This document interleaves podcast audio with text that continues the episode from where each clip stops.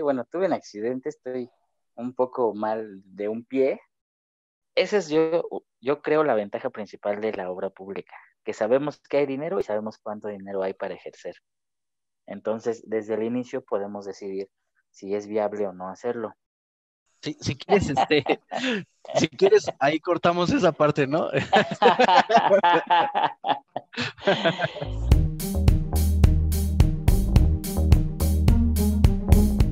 Hola, hola, ¿qué tal, queridos constructores?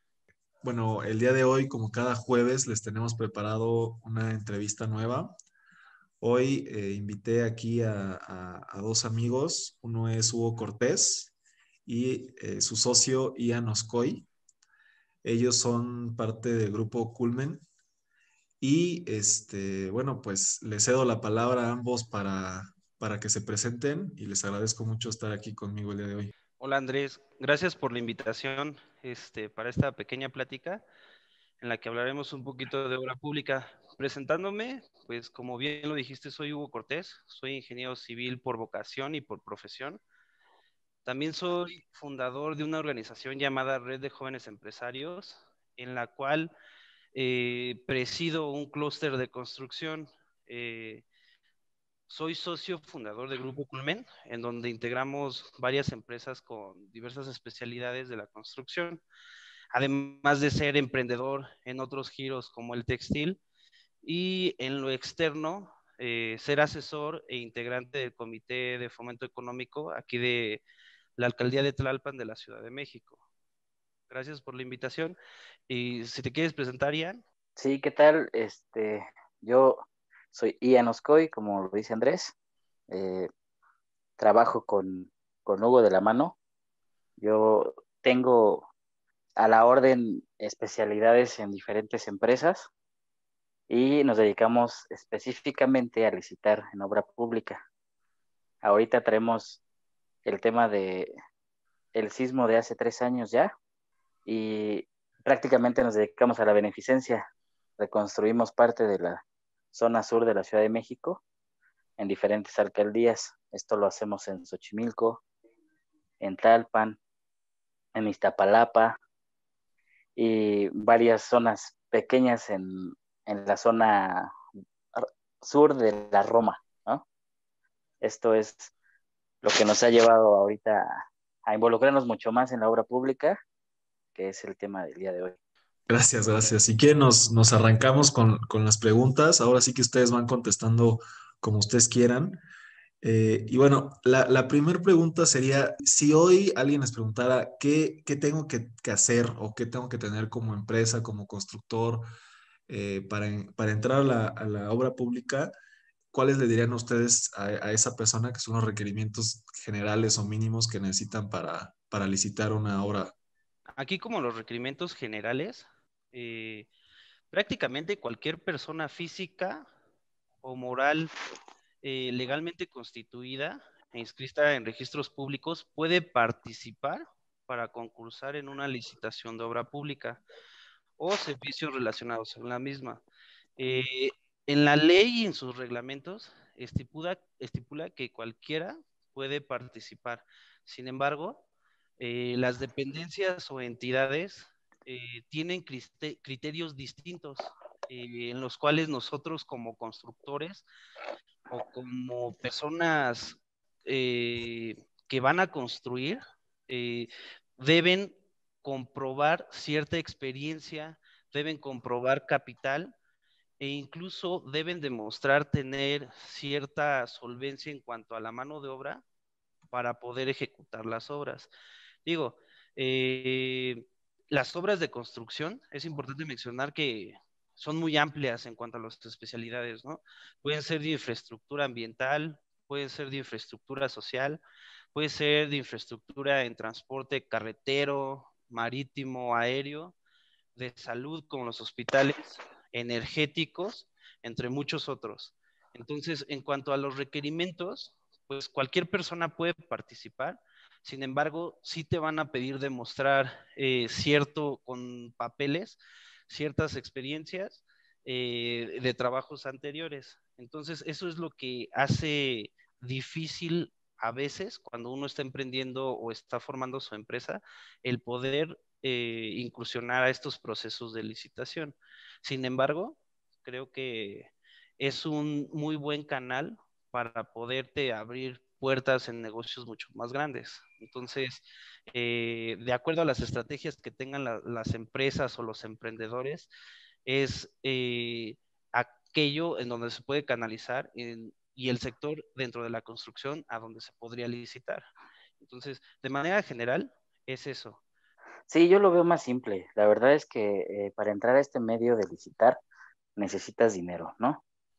Aquí la estrategia fiscal con la que cuentes, la parte de contabilidad que, que necesitas para poder licitar debe estar muy en orden y debe ser muy buena, porque a veces los servicios no solamente son especializados, no son ingenierías aplicadas, es venta de materiales y esa venta de materiales, para que tú la hagas, pues necesitas obtener el material que vas a vender o tener dinero para comprarlo, porque ninguna institución te da dinero anticipado para que tú lo puedas hacer. Entonces, para mí la desventaja real siempre es la económica. Si tú no cuentas con un capital suficiente para poder entrar a una obra, digamos, hablando de números cerrados de 10 millones de pesos, ¿no? Tú entregas documentación, tienes a la gente correcta, capacitada, eh, tienes estados financieros saludables, eh, pagas todos tus impuestos ante el IMSS. Obviamente, para que tú entres a una obra de ese tamaño, debes contar con una empresa de cierto número de agentes de planta. Eso te genera un costo ya sin, sin ni siquiera poder entrar al juego, ¿no? Entonces, para ganarte una oportunidad, tú ya debes tener un organigrama con gente especializada a tu cargo para poder llegar a licitar y aparte tener un capital para poder entrar a financiar la obra. Esto es un hecho absolutamente en todas las entidades. Es casi imposible que llegues con dinero en bolsa de tu cliente, ¿no? Es al revés. Quieres trabajar, primero financias absolutamente todo el inicio y el proceso de anticipos para poder trabajar. Si no, básicamente es imposible, ¿no? Yo te lo digo porque llevamos más o menos 10 años haciendo lo mismo, entonces en la vida me ha pasado tener tanta suerte y llegar a una buena obra con dinero de la misma obra, ¿no? Cualquiera que sea el servicio, aunque sea especializado, aunque sea suministro de materiales, aunque sea reparaciones, aunque sea cualquier trabajo, siempre se necesita llevar dinero en bolsa. Y es ahí donde surge el problema. No todos tienen la facilidad de poder contar con algún inversionista que los pueda apoyar o que ellos mismos tengan la capacidad económica, ¿no? Es una realidad. Sí, yo creo que ambos tocan los puntos importantes, ¿no? O sea, si, si no tienes la experiencia, normalmente te descalifican eh, del proyecto y, hay, y dependiendo pues también de, de, los requerimientos específicos de cada dependencia, ¿no? Igual hay unas dependencias que son un poco más estrictas en el tema financiero del que habla IA, ¿no? Te piden indicadores de, de, endeudamiento y si no los cumples también eh, sin, hacerte, ¿Perdón? Es rechazado, simple y sencillamente es rechazado. Sí, sí, sí, así es. Ahorita estamos visitando para la SCP y es, es la misma entidad. Estamos visitando diferentes estados. Y aún siendo la misma SST, en diferente estado cambia, ¿no? Y cambian cosas muy sencillas. A veces la gente no sabe. Digamos, el, pequeño emprendedor a veces decide llegar a una obra que está eh, sencilla, ¿no? Digamos, vamos a pintar las líneas de las autopistas, ¿no? Para poder hacer eso, necesitas tú una gente especializada eh, y una serie de requisitos distintos en cada estado, ¿no? Esto te digo distintos ¿por porque a lo mejor en Morelos te piden que el pintor tenga certificado de que es pintor y colocador de pintura de tránsito, ¿no? Estoy hablando de cosas específicas.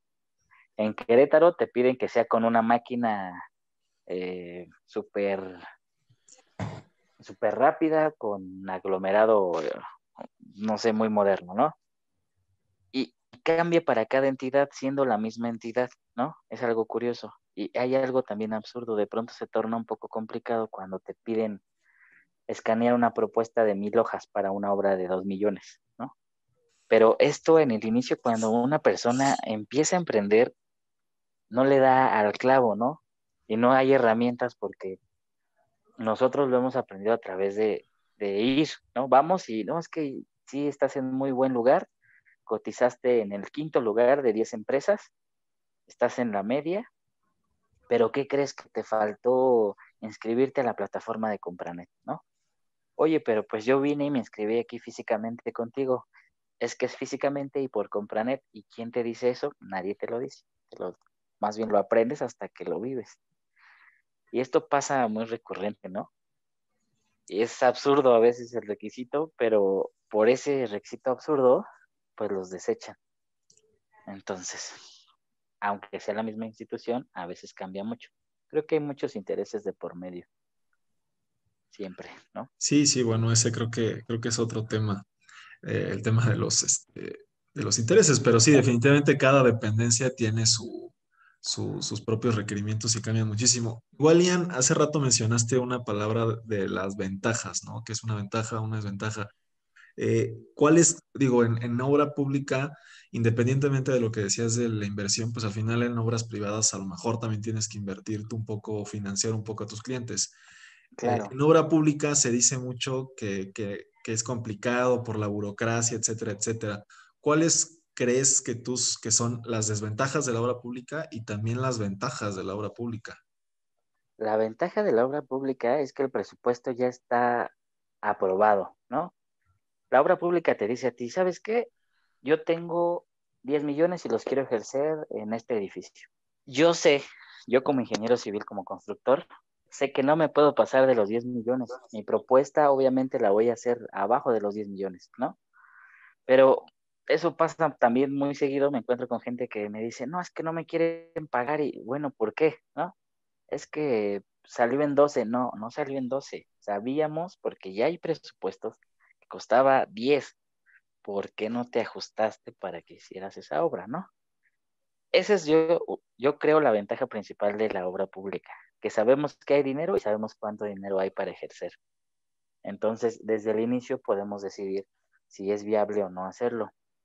Y la desventaja que veo, desde mi punto de vista, es que el constructor no sabe cobrar.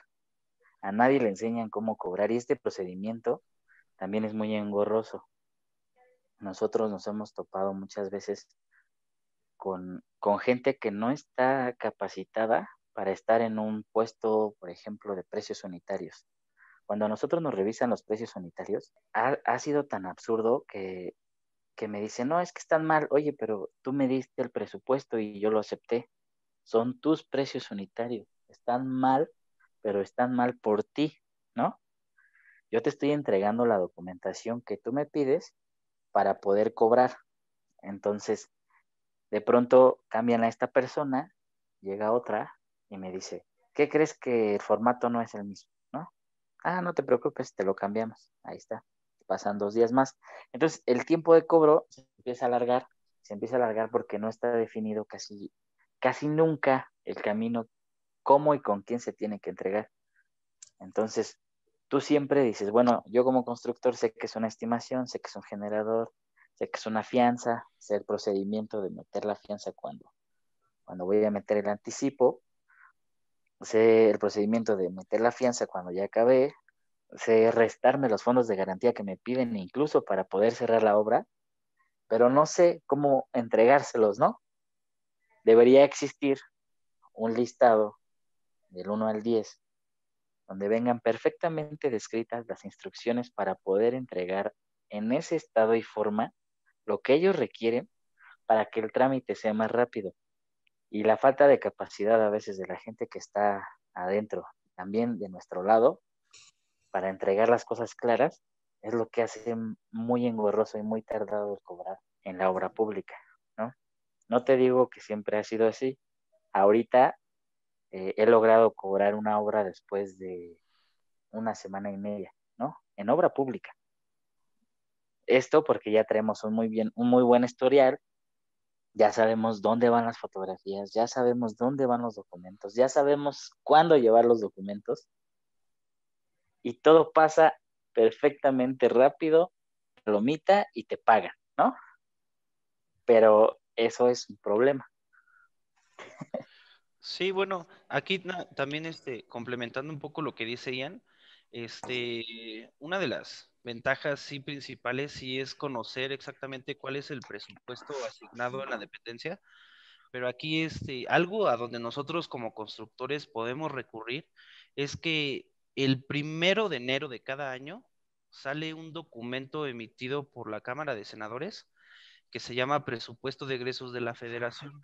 Ahí vienen contenidos todos los proyectos que se van a ejecutar a nivel nacional en cada una de las 31 entidades y esta alcaldía de Ciudad de México. Eh, y cuál es el presupuesto que tiene asignado de acuerdo a la dependencia. Entonces, si nosotros conociéramos estos archivos que nunca nos dicen, si nosotros conociéramos eh, a dónde meternos, dónde investigar, podríamos también armar una mejor estrategia para canalizar eh, nuestras especialidades y concursar en la dependencia a donde nosotros estamos dirigiendo todos nuestros trabajos. No es lo mismo licitar para SCT que licitar para Conagua o licitar para Pemex o licitar para CFE. Entonces, uno de los eh, archivos más importantes es este presupuesto de, egresos, porque ahí incluso vienen los montos. Entonces, nosotros podemos conocer cuáles son los proyectos que van a, salir a licitación en la, en la plataforma de Compranet y nosotros estarlos esperando para poder concursar. Entonces, la ventaja principal en cuanto a lo que nosotros vemos es eso, saber y conocer los montos, los tiempos y cuál es la dependencia que va a exhibir el concurso de licitación. Eh, otra de las ventajas que nosotros vemos es la adquisición de experiencia. Nosotros podemos también armar una estrategia en donde pudiéramos jalar a empresas y formar un consorcio y automáticamente cuando licitamos, a las empresas que estamos jalando adquieren la experiencia. Entonces, esto puede ser una, ventaja para las empresas que están emprendiendo y que carecen de la experiencia. Las, las, empresas más grandes pueden apalancar a estas más pequeñas y automáticamente en la licitación pasarles la experiencia. Y en un futuro ellos ya con esa experiencia pueden aventurarse de manera independiente y licitar. Entonces, eso creo que es una, una ventaja también que está en la obra pública. Además, de que si se cuenta con el, capital, pues te puede abrir puertas de negocios mucho más grandes e incluso en otros países. Entonces, eh, digo, eso es como lo que vemos en cuanto a, ventaja. También vemos eh, la competencia eh, que se desarrolla de manera directa con las empresas. Y eso automáticamente a, mí como constructor y como titular de una empresa me hace desarrollar e innovar en, el sector en el que estoy trabajando. Entonces, eso es una constante renovación y eso es una de las ventajas que también nosotros eh, tomamos en cuenta en, este rubro de la obra pública. Entonces, eh, aquí desventajas, como dijo Ian, los procesos suelen ser largos, suelen ser confusos, todavía no hay plataformas en las que podamos empezar a licitar al 100% de manera remota.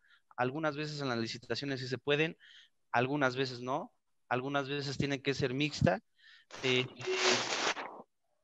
la, desventaja también que mencionaba Ian en cuanto al, al, capital monetario, en cuanto a la mano de obra, muchas veces nos deja fuera del mismo concurso y hay otra que nosotros estábamos analizando, que existe el riesgo de que ahora eh, los proyectos que son sexenales o aquellos proyectos grandes se queden parados por el cambio de administración. Ese es un riesgo que también uno debe de asumir cuando es constructor. Entonces, eh, esto vuelve a veces muy difícil que las empresas jóvenes se animen a involucrarse en todo el sector de obra pública. Es por eso que muchas veces prefieren irse a la obra privada y probar suerte allá que en la obra pública, por todo lo que es el universo de las instituciones. Entonces, en cuanto a ventajas y desventajas, lo que nosotros ahí estamos contemplando como las prioritarias, ¿no?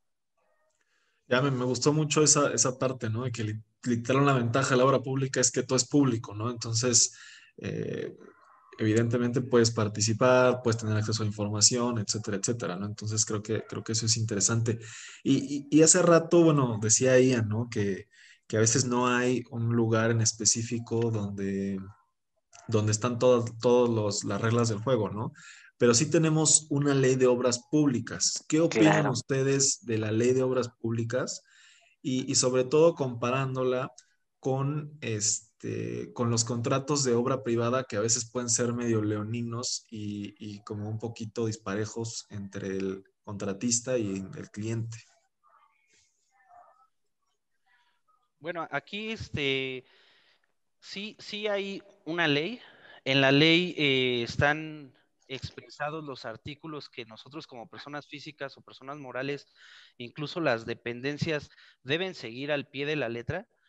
Y digo deben porque muchas veces se cumplen. Entonces, eso es lo que hace difícil los procesos de contratación y de licitación. Aunque estén expresados ahí y aunque haya un reglamento en el que también están marcados los tiempos y están marcadas las formas, eh, no muchas veces se siguen como se debiera. Entonces, esto dificulta todos los procesos y puede traducirse hasta en el quiebre de empresas. O sea, muchas veces el, que los procesos se hagan largos puede traducirse en la pérdida monetaria de, pues, de los activos, del, capital de las empresas. Entonces, eh, nosotros vemos que hay muchos, también, muchos, también hay muchos vacíos que no están contemplados en la ley, eh, como también Ian lo decía hace rato, ¿no? Eh, si, si, existiera, sí, casi, casi como una receta o algo que fuera de manera homogénea para todas las dependencias, facilitaría mucho las cosas, pero no es así.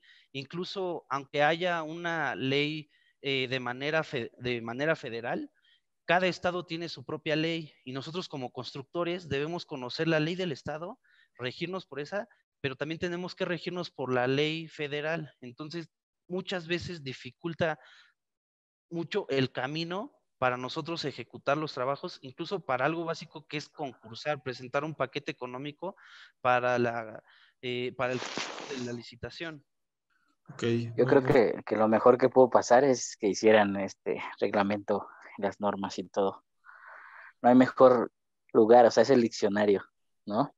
Vas sobre tu licitación y de pronto te encuentras algo y, y agarras tu, tu manual y, y, te funciona. La verdad es que tienes razón, ¿no? El problema es que cada licitación en diferente institución te pide específicamente cosas. Y, esto yo lo veo, yo lo veo mal, ¿no? Digamos, o sea, si ya estamos regidos por la ley de obra pública, bien. Pero ellos pueden omitir mil puntos, ¿no? Pueden decirte, ¿sabes qué? La parte eh, técnica que tú debes demostrar que todo tu personal está capacitado y demás, no me importa, ¿no? Necesito la parte económica que sea la más viable. Y, está bien, ¿no? Pero al final de cuentas, pues tampoco, tampoco vas a entregar un paquete basado en la ley de obras públicas cuando ellos te están pidiendo algo en específico. Pero no, no es claro, o sea, vienen, vienen unas bases absolutamente en todos los, los concursos todas las ofertas de empleo y, esas bases cambian, ¿no? De pronto te encuentras unos papeles con un formato que describen algo de la ley de obra pública, pero no lo describen al 100% como, como la ley de obra pública, ¿no? No sé cómo explicarlo. Pareciera que pusieron a, al pasante de ingeniería en, en las bases para hacer el concurso de, no sé, del tren Maya, ¿no? Entonces, pues le puso lo que entendió y se acabó. Y ya sabes que cuando lee uno una cosa y otro, lo mismo, cada quien entiende lo que quiere. Entonces, yo creo que eso, eso pasa. Por eso. Eh, a, mí, a mí lo que también me ha pasado, y lo, lo, sabía desde un principio, pero que por ejemplo que hay dependencias como la UNAM que tienen, eh, como son autónomas, tienen su propia ley de obras. claro, sí. Ya tampoco, también la ley de obras públicas ya no ellos tienen otras formas de, ciertos procesos, ¿no? Sí, claro. Y, eso pasa. la, la, UNAM también, este, las empresas productivas del Estado como SFE y Pemex, ellos se rigen ah, por sus propias leyes. Entonces, digo, a nosotros como constructores de, de, manera académica nunca nos forman para saber todo esto. Entonces, salir al mercado laboral, querer emprender, pues esto parte con pared, ¿no? Porque no conoces eh, pues todo lo que debías de conocer todo lo que debes de saber para poder por lo menos concursar. Entonces, sí, a veces resulta un poco difícil el que no estén de manera homogéneas aquellas normas, aquellas este, reglamentaciones. Sí, sí, sí, estoy, estoy de acuerdo. Y, bueno, la, cuarta pregunta que, tenemos aquí preparada, eh, la obra pública me parece que es algo importante para, para la economía del país. En general, la construcción siempre eh, pues es de lo primero que se para cuando la economía va mal y es lo primero que se impulsa cuando la economía va bien. ¿Cuál es el rol que ustedes creen que tiene la obra pública en, la economía de México? Pues mira, ahora sí que por experiencia propia, eh, sabemos que por datos que también ha emitido INEGI, por datos que han emitido instituciones referentes de la construcción como la misma CEMIC, este, en la que expresan que por la construcción se crean cuatro empleos directos aproximadamente, y de estos empleos directos se crean otros dos indirectos. Entonces, se están creando seis empleos por cada trabajo, y esto suele ser muy importante, además de que la construcción es una de las actividades principales para el Producto Interno Bruto, que en años anteriores alcanzaba aproximadamente el 10%. Entonces, eh, es nada más para que en datos generales se mida la magnitud eh, de lo que es la construcción. Así que la construcción, pues sí mueve la economía del país. Eh, aquí un poquito también metiéndome a datos este, de lo que mencionaba antes. Para el 2020, para este año en curso, se estaban estimando arriba de 464.690 millones de pesos solamente para obra pública, para todas las dependencias en todos los estados. Y eh, incluso eh, están saliendo ahorita las noticias del proyecto de presupuestos de egresos de la federación para el 2021. Ya se está pensando, ya se proyectó y lo subieron un poco, lo subieron un 13% este, que equivale a más de 60 mil millones de pesos. Pues es bastante. Eh, es, bastante dinero. Sin embargo, eh, aquí hay que analizar muy bien los montos, ¿no? Porque no están distribuidos de manera equitativa para todos los estados. Ahorita los proyectos de esta administración están dirigidos más para la zona sur-este que para la zona norte. Entonces eso deja un poquito en desventaja a los estados del norte.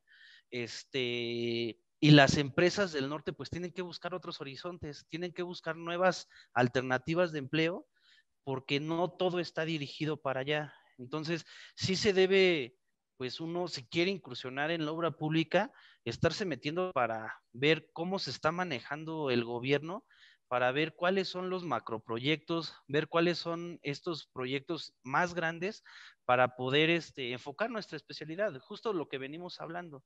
Entonces, sí, sí es bastante dinero y es ese dinero que ya está aprobado, que ya está asignado para dependencias y que uno como constructor puede licitar y sabemos que va a estar ahí, que ya es un, que ya es dinero eh, que está ahora sí que en el bolso de las, de las dependencias, ¿no? Ya solo, faltaría ejecutar y ventaja para nosotros, sabemos que sí va a ser pagado. Entonces, eh, es una de las cuestiones más importantes para la economía del país, además de, otras, ¿no? Pero creo que hablando en, cuestión de dinero, pues sí es algo que, mueve, mueve México. O sea, la, la, construcción no se debe dejar de lado, es una de las actividades principales y prioritarias para generar empleos. Y lamentablemente de, lo que dices, hay, porcentajes altos de, la, de, esos montos que se autorizan desde, desde inicio del año, como bien dices,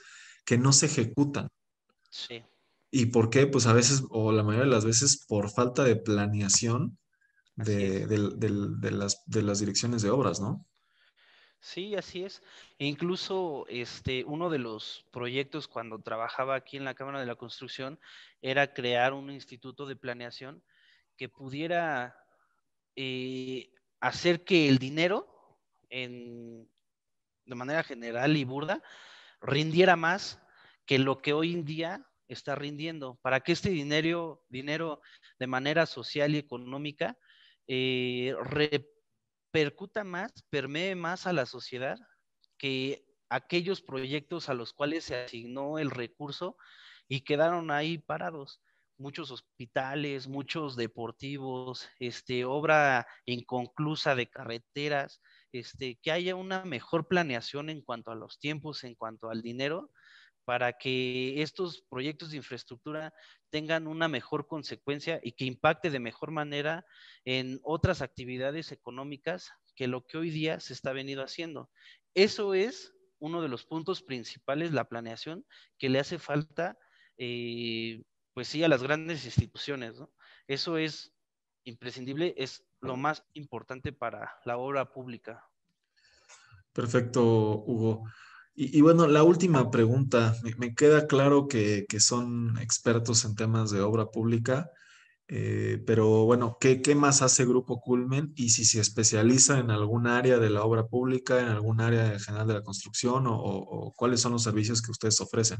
Pues miren, el tema de lo que están diciendo con las especialidades, definitivamente lo que les puedo decir es que nos dedicamos a hacer vivienda, vivienda tipo Infonavit y también hacemos demoliciones. Este tema de las demoliciones sí es un poquito peligroso, es, sí es especializado. Debemos trabajar de la mano con, con la alcaldía, con protección civil y, con la gente, ¿no? Estarlos viendo, porque es, es un tema de, de mucho riesgo, porque estamos demoliendo edificios de arriba de seis pisos en avenidas principales, ¿no?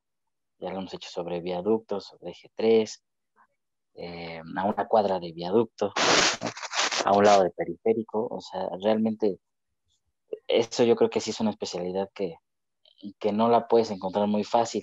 A nosotros nos, nos costó mucho entrar a ese rubro y entramos a ese rubro por la vivienda que estamos haciendo. De pronto estábamos demoliendo una cosa y, y fue aumentando, ¿no? Fuimos eh, empapándonos mucho del tema ahorita podemos ofrecer ese servicio como una especialidad, una muy buena especialidad que es difícil de encontrar y nosotros nos vimos en, la necesidad de tener que hacerlo porque no encontrábamos quien lo hiciera. También este, hacemos instalación de datos de fibra óptica.